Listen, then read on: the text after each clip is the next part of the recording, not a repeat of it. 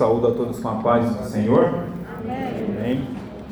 Obrigado, pastor Paulo, pelo, pela oportunidade. Irmãos, eu quero convidá-los a abrir a Bíblia no livro de Atos, capítulo 2.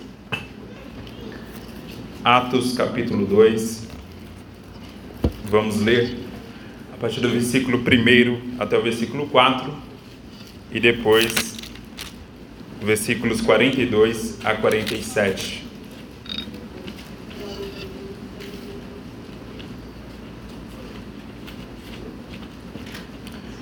Atos 2, versículo 1 em diante diz assim: Cumprindo-se o dia de Pentecostes, estavam todos reunidos no mesmo lugar. E de repente veio do céu um som, como de um vento veemente e impetuoso, e encheu toda a casa em que estavam sentados. E foram vistas por eles línguas repartidas, como que de fogo, as quais pousaram sobre cada um deles e todos foram cheios do Espírito Santo e começaram a falar em outras línguas, conforme o Espírito lhes concedia que falassem. Versículo 42. E perseveravam na doutrina dos apóstolos e na comunhão e no partir do pão e nas orações. Em cada alma havia temor, e muitas maravilhas e sinais se faziam pelos apóstolos. Todos os que criam estavam juntos e tinham tudo em comum. Vendiam suas propriedades e fazendas e repartiam com todos, segundo cada um tinha necessidade. E perseverando unânimes todos os dias no templo e partindo o pão em casa, comiam juntos com alegria e singeleza de coração, louvando a Deus e caindo na graça de todo o povo. E todos os dias acrescentava o Senhor à igreja aqueles que se haviam de salvar. Irmãos, estamos aqui diante de um texto bíblico que retrata o início da igreja cristã. O Pentecostes é conhecido como a inauguração da igreja, quando a igreja, é bem verdade que ela já estava um tanto constituída por Cristo através dos seus discípulos, mas aqui é a confirmação desse grupo como o início da igreja, como o início desse grupo como seguidor de, ou seguidores de Cristo. Não seria mais meramente um grupo entre judeus, uma seita judaica, mas um grupo distinto, um grupo totalmente diferente que tinha como foco a adoração e o louvor a Jesus Cristo. E diz a Bíblia que quando Jesus subiu aos céus, ele recomendou que os discípulos ficassem em Jerusalém, orando, buscando ao Senhor até que do alto eles fossem revestidos de poder. E isso aconteceu dez dias depois, quando Jesus subiu aos céus. Jesus subiu aos céus 40 dias depois da sua ressurreição, e dez dias depois ocorreu o derramamento do Espírito Santo, nesse texto que é bastante conhecido da gente. Mas eu quero ter um foco hoje nesta mensagem, irmãos, falando de uma característica que Lucas, o autor de Atos, destaca abundantemente nesse escrito, nesse livro, que é o aspecto da comunhão. A essência da igreja primitiva era a essência da comunhão, era a essência da comunidade. E esse é um desafio muito presente para nós. Diferente deles, nós vivemos em um mundo muito individualista, um mundo onde cada um vive por si, onde as pessoas criaram a ideia que eu não preciso de ninguém, eu não preciso de auxílio, eu não preciso de ajuda, eu posso me virar sozinho, eu posso fazer as coisas sozinho. Mas a Bíblia, desde o Antigo Testamento e também no Novo Testamento, sempre nos incentiva a uma vida em comunhão. Quando Deus cria Adão, ele já cria Eva para que Adão não viva só.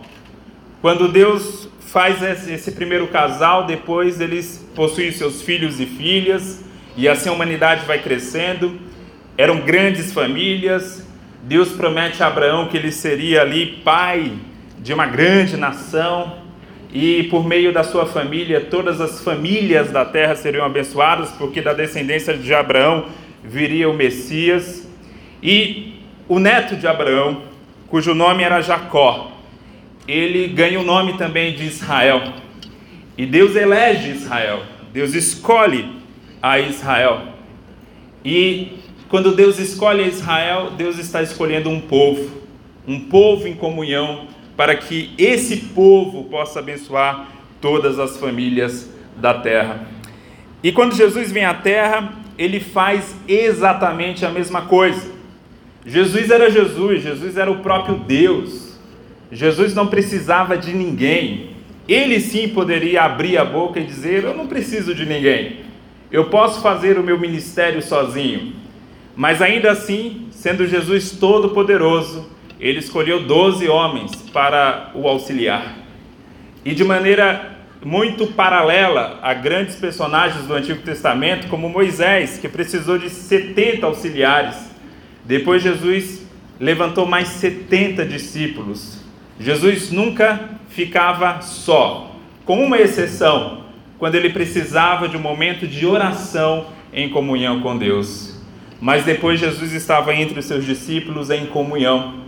E Jesus incentiva que a igreja faça a mesma coisa que a igreja continue nesse ritmo de comunhão.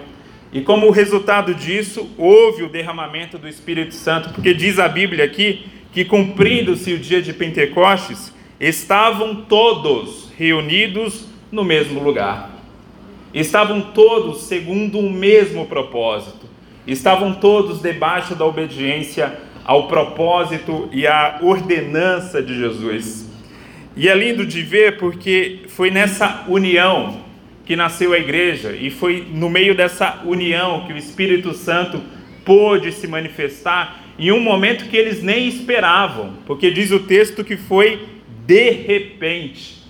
Porque há esse elemento surpresa aqui no derramamento do Espírito Santo. Não foi algo fabricado, não foi algo provocado, não foi algo assim não foi feito ou montado um show para que naquele momento houvesse um, um, uma manifestação espiritual. Não, aqui ocorreu de repente. Eles, inclusive, estavam assentados, diz o texto. Não estavam nem de joelhos, não estavam em pé, com a mão levantada, estavam assentados ali na, naquele lugar, naquela sala, quando de repente eles têm essa visão. Primeiramente, a visão por meio audível, eles ouvem um som que parece um som de um vento impetuoso, parece um som, literalmente o texto grego aqui dá a ideia de um som de furacão. Era algo poderoso, era algo que literalmente impressionou todos eles. E diz a Bíblia que foram vistas por eles línguas repartidas. É muito interessante como o texto bíblico destaca isso, a ideia do repartir era uma língua, era um símbolo de fogo repartido sobre cada cabeça. Ou seja, a origem que a origem é uma só, a origem é o Espírito Santo, mas esse Espírito Santo é repartido sobre todos que estavam ali. Isso lembra, irmãos, Números capítulo 11, quando o Espírito que estava sobre Moisés, o Espírito Santo, ele é repartido sobre 70 é, anciãos ali de Israel e todos eles também recebem o Espírito Santo e começam a profetizar. E ocorre a mesma coisa aqui, eles recebem essas línguas repartidas como que de fogo, as quais pousaram sobre cada um deles, mostra mais uma vez esse aspecto de comunhão, e todos foram cheios do Espírito Santo. Veja o destaque, irmãos, vale a pena enfatizar isso o destaque que o autor do texto, que foi Lucas, ele dá todos, todos reunidos, todos juntos, as línguas repartidas sobre todos, e todos foram cheios do Espírito Santo. Imagine uma audiência que tinha 120 pessoas, 120 personalidades, 120 gostos, sonhos, projetos diferentes. Mas ainda assim, nesse universo tão grande de pessoas, o Espírito Santo pôde se manifestar de uma única forma. E é muito lindo, irmãos, a gente imaginar que Deus elaborou esse projeto chamado igreja. Esse projeto onde temos aqui pessoas com projetos completamente diferentes, com sonhos diferentes, com condições e histórias de vidas completamente diferentes. Mas todos estamos aqui juntos, reunidos para louvar e glorificar o nome de Jesus Cristo, para proclamar Jesus como único Senhor e Salvador. Essa unidade da fé é algo que não só fortalece a nossa própria fé individual, mas também serve de testemunho público do anúncio público do Evangelho. E é justamente isso que ocorreu ali na igreja primitiva. E aí a gente vê que Lucas destaca o resultado disso. A, qual era a essência dessa igreja? Qual era ou quais eram as características que marcavam esta igreja? E diz Lucas no versículo 42 que a, a igreja primitiva perseverava na doutrina dos apóstolos. Em outras palavras, eles perseveravam no ensino dos apóstolos. Era uma igreja dedicada à doutrina, dedicada ao ensino, era uma igreja cuidadosa com os estudos das Escrituras. Irmãos, isso nos leva a pensar sobre as nossas condições hoje. Naquela época só havia duas versões da Bíblia: havia a Bíblia em hebraico e havia a Bíblia em grego que era a primeira tradução da Bíblia, que foi a Septuaginta, o nome da Bíblia era essa. E a maioria daquelas pessoas eram analfabetas.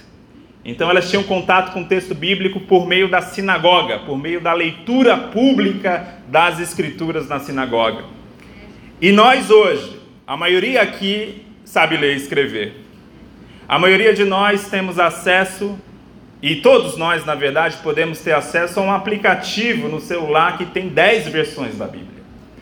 Que tem 10 versões diferentes da Bíblia. Uma realidade que os nossos pais e avós não viveram. Nós temos hoje, nós temos esse acesso. Nós temos acesso a um número incrível de informações e acessos a conhecimento. A grande questão é se nós estamos aproveitando esse potencial. Devemos lembrar um princípio bíblico que a quem é muito dado, muito será cobrado. Deus está nos dando muita informação, muito acesso a conhecimento bíblico.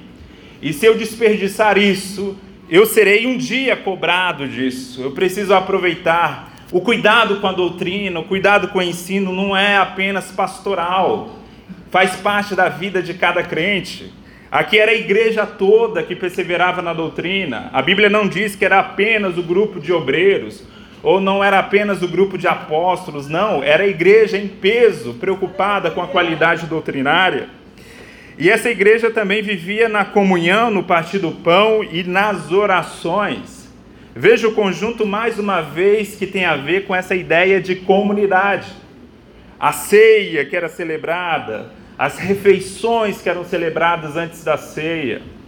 Porque crente gosta de comer, né? Isso não é um fenômeno de hoje. Naquela época já era assim. E eles faziam grandes banquetes antes do culto ou depois do culto. E era uma festa chamada Festa Ágape, que é um nome grego para amor. A ideia era, mais uma vez, estreitar o relacionamento da igreja não só no ambiente de culto, mas também no ambiente externo ao culto. E isso é, é uma beleza que a gente vê que a igreja precisa desenvolver sempre essa comunhão, não só no culto, mas além dele. A igreja primitiva fazia isso. E diz a Bíblia que eles também perseveravam nas orações. Então era um conjunto equilibrado de cuidado doutrinário, de cuidado na espiritualidade. E em cada alma havia temor, diz o versículo 43.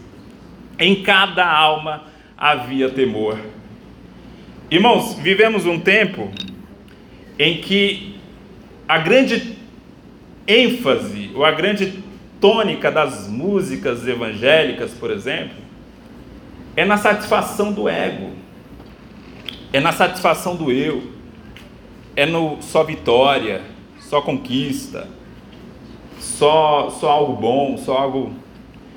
E a Bíblia nos chama muito a não só celebrar a vida, a Bíblia também nos convida a celebrar a vida. Isso tá, também está na Bíblia. Mas a Bíblia também nos convoca a tempo de lamentar, a tempo de temer, há tempo de ter um coração contrito. Né? Como já foi dito nesse culto, há tempo para tudo. Se a gente, como povo de Deus, está o tempo todo celebrando, celebrando e achando que a vida é só vitória, é só conquista, é só satisfação, a gente está perdendo uma dimensão incrível da espiritualidade cristã, que é a oportunidade de aproveitar o sofrimento para que o sofrimento sirva a nós como uma escola, como um processo de amadurecimento. Como disse Paulo aos Romanos, ele fala ali que a fé, né, é a paciência, melhor dizendo, ela produz a perseverança. Ou seja, é a perseverança que eu vou ter na vida que vai também produzindo essa paciência, é um ciclo. E isso vai me deixando mais maduro, e tudo isso vai resultar em uma vida de mais esperança. Se uma pessoa é educada, se uma criança é educada o tempo todo é, em uma vida protegida do mal, protegida de uma queda, protegida de uma doença, protegida de tudo, e tem um conforto em tudo, essa pessoa não sabe viver. Essa pessoa não tem acesso à vida real. E nós não podemos transformar a nossa espiritualidade cristã nessa ideia também. Nós precisamos desse momento de temor, desse momento de reverência. Há tempo de sorrir, há tempo de se alegrar, mas há tempo também de chorar. A Bíblia tem livros que são só lamentações, irmãos, como Lamentações de Jeremias. Inúmeros salmos são salmos de lamentação. Mas nós só queremos músicas alegres, contentes, celebrando, marchando, conquistando, conquistando territórios. E a Bíblia está chamando também a gente, olha, chore também, se lamente, lamente pela sua terra, lamente pelo seu país, lamente pela sua família, lamente pela sua igreja, lamente pela sua própria vida. Nós somos convocados a isso. Quanta gente na Bíblia teve essa oportunidade? Eu penso aqui no profeta Isaías. Isaías, quando teve o um encontro com Deus, a primeira coisa que ele fez não foi pular na presença do Senhor, não foi dar um salto na presença do Senhor. Ele diz: Senhor, ai de mim, ai de mim que eu tenho lábios impuros. A primeira coisa que ele percebeu foi o peso do seu próprio pecado criou naquela vida um temor muito forte. E depois ele reconheceu o pecado de Israel, que ele vivia no meio de um povo de impuros lábios. Primeiro ele reconheceu o próprio pecado, para depois reconhecer o pecado de Israel. Porque o processo sempre é mais fácil o contrário, né? A gente primeiro reconhece o pecado dos outros, para depois reconhecer o nosso próprio pecado. Nessa igreja havia temor. E, como resultado disso, muitas maravilhas e sinais se faziam pelos apóstolos. Maravilhas e sinais, há uma diferença aqui. Milagres e sinais que testificavam a mensagem apostólica. Como uma vez eu já preguei aqui, milagre não converte ninguém, mas o milagre confirma a mensagem apostólica. Isso ocorria ali na igreja primitiva. E mais uma vez, Lucas volta para o princípio da comunhão. Todos os que criam estavam juntos e tinham tudo em comum. Vendiam suas propriedades e fazendas e repartiam com todos, segundo cada um tinha necessidade. A Bíblia diz que o justo não vai mendigar o pão. Mas sabe por que não vai mendigar o pão, irmãos? Porque ele vive em comunhão. E se ele está passando necessidade, ele sempre vai achar um irmão que vai o ajudar. Estamos aqui para isso. Estamos aqui para olhar a necessidade de cada um, não só a necessidade material, porque nem só de pão vive o homem, mas tanta necessidade emocional, irmãos. Vivemos um tempo de tantas doenças emocionais. Nunca houve uma, um tempo com tanta gente solitária, com tanta gente destruída emocionalmente. E nós precisamos estar próximos um do outro, oferecendo esse pão, oferecendo esse abraço, para que todos tenham segundo a sua necessidade. E diz a palavra que eles, perseverando unânimes todos os dias no templo, e partindo o pão em casa, aquela refeição que eu mencionei, a festa ágape, comiam juntos com alegria e singeleza de coração. Olha os dois sentimentos presentes nessa mesa. Um é o sentimento da alegria e outro é o sentimento da simplicidade. Singeleza e simplicidade. Alegria e simplicidade. Eu penso nisso e eu lembro quando Paulo fala aos romanos a respeito do reino de Deus, quando ele fala que o reino de Deus não é comida, não é bebida, não é a festa ágape, mas é a alegria no Espírito Santo, mas é a justiça do Espírito, mas é essa operação do Espírito, essa operação de alegria e de simplicidade do Espírito, irmãos. E se a gente imagina isso, a gente pensa aqui que isso é a verdadeira plenitude do Espírito, que a gente vive com alegria, com simplicidade no coração. E como resultado disso, essa igreja louvava a Deus. Ela estava de fato louvando ao Senhor e caindo na graça de todo o povo. Veja bem, o texto não diz que a igreja caiu na desgraça do povo não diz que a igreja caiu na boca do povo no sentido pejorativo. Não. Caiu na graça do povo. O povo passou a amar a igreja. Olha que coisa, irmãos. Sempre haverá gente odiando a igreja, perseguindo a igreja. Mas quando a igreja também vive a essência do evangelho, ela passa a ser amada por muita gente por gente que não conhece o Evangelho, porque a vida de Jesus foi assim. Jesus foi odiado por muita gente, especialmente pelos mais religiosos de Israel. Mas Jesus foi amado também por muita gente. Quando Jesus estava pregado na cruz, havia ali, ao pé da cruz, três Marias. Uma era a mãe dele, as outras duas não eram. Também João foi e fez companhia com aquelas três Marias. Quando Jesus já estava morto um homem muito poderoso, membro do Sinédrio, do Supremo Tribunal Federal Judaico da época. Foi lá cuidar do corpo de Jesus e era José de Arimateia, um discípulo oculto do Senhor. O fato é que Jesus, no seu ministério, ele provocou o ódio de muita gente, mas também ele provocou o amor e o carinho de muitas pessoas, e assim é a igreja do Senhor. A igreja do Senhor, quando vive essa essência de comunhão, ela vai produzir isso na vida das pessoas ao seu redor. E aí o que, que acontece? Todos os dias acrescentava o Senhor à igreja aqueles que se haviam de salvar. Como resultado disso, essa igreja crescia cada vez mais. Nós somos, hoje, Assembleia de Deus, a maior igreja evangélica do Brasil. Mas a gente já não cresce mais como antes. Essa é a bem da verdade. A gente tem hoje a glória do passado. Uma glória de um crescimento estrondoso da década de 60 até a década de 80. A partir da década de 90, esse ritmo foi caindo.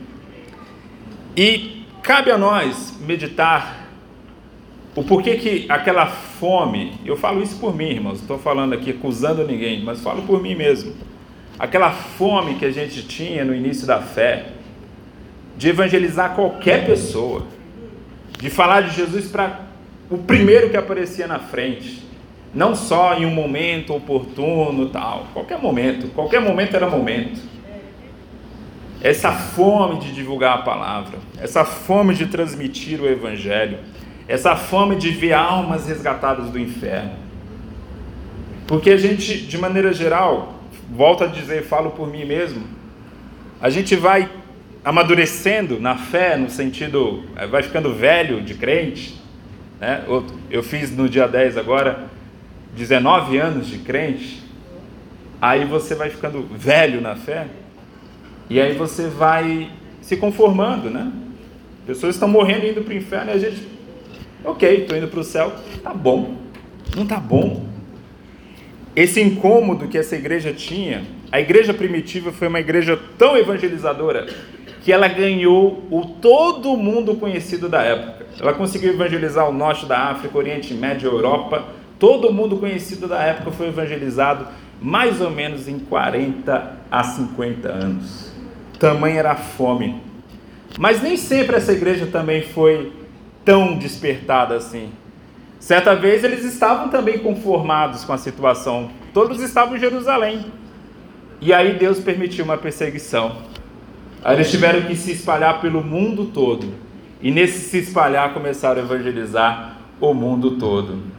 Que Deus não precise nos mandar uma perseguição para a gente fazer isso, né? Que a gente já vá de livre e espontânea vontade, para que Deus não precise usar um método tão tão persuasivo como esse, né? Como usou com a igreja primitiva. Mas fechando aqui o ciclo desse texto, irmãos, o que vemos na essência é esse destaque da comunhão. Uma coisa que não havia também antigamente, isso é coisa nova, é a figura do desigrejado. A pessoa se diz: Eu sou crente, mas eu congrego em casa. Irmãos, e dizem ainda uma frase que parece bíblica, mas não é. Diz: A igreja sou eu. Não tem lugar nenhum da Bíblia dizendo que você é a igreja. Tem dizendo que você é o templo do Espírito. É uma coisa completamente diferente. Você é o templo do Espírito. Mas esse texto não está dizendo que você sozinho é a igreja. A igreja só existe em comunhão. Cristo é a cabeça da igreja e nós somos o corpo de Cristo. Então nós só existimos em comunhão. Então não existe, irmãos, é, essa ideia de, de eu estou em casa louvando e meditando na palavra e está tudo bem. Não, não está tudo bem. Nós precisamos desse ambiente. Nós precisamos das pessoas. Nós só aqui nós vamos ouvir palavras que você não vai ouvir em casa. Só aqui você vai ouvir mensagens que você não vai ter oportunidade de ver na TV. Só aqui você vai receber uma palavra pastoral, porque só aqui você pode ter o um encontro real com os irmãos e com os pastores. Pela TV ou pela internet, você não tem como ter esse encontro. E nós precisamos disso, nós precisamos dessa comunhão. Eu lembro que no ano de 2002, eu li uma matéria que dizia: não existe crente não praticante. 2002. Em 2012, eu li uma nova matéria que dizia: já existe o crente não praticante, que é o desigrejado. Em 10 anos mudou muita coisa. O que será em 2022? O que não podemos perder nunca é essa dimensão. Aqui estamos na casa do Senhor. Aqui é a casa do pão. Aqui que nós vamos ser confrontados e confortados. Aqui que nós vamos obter ensino e orações. Aqui que nós vamos crescer na fé cada dia mais. Em nome de Jesus. Amém.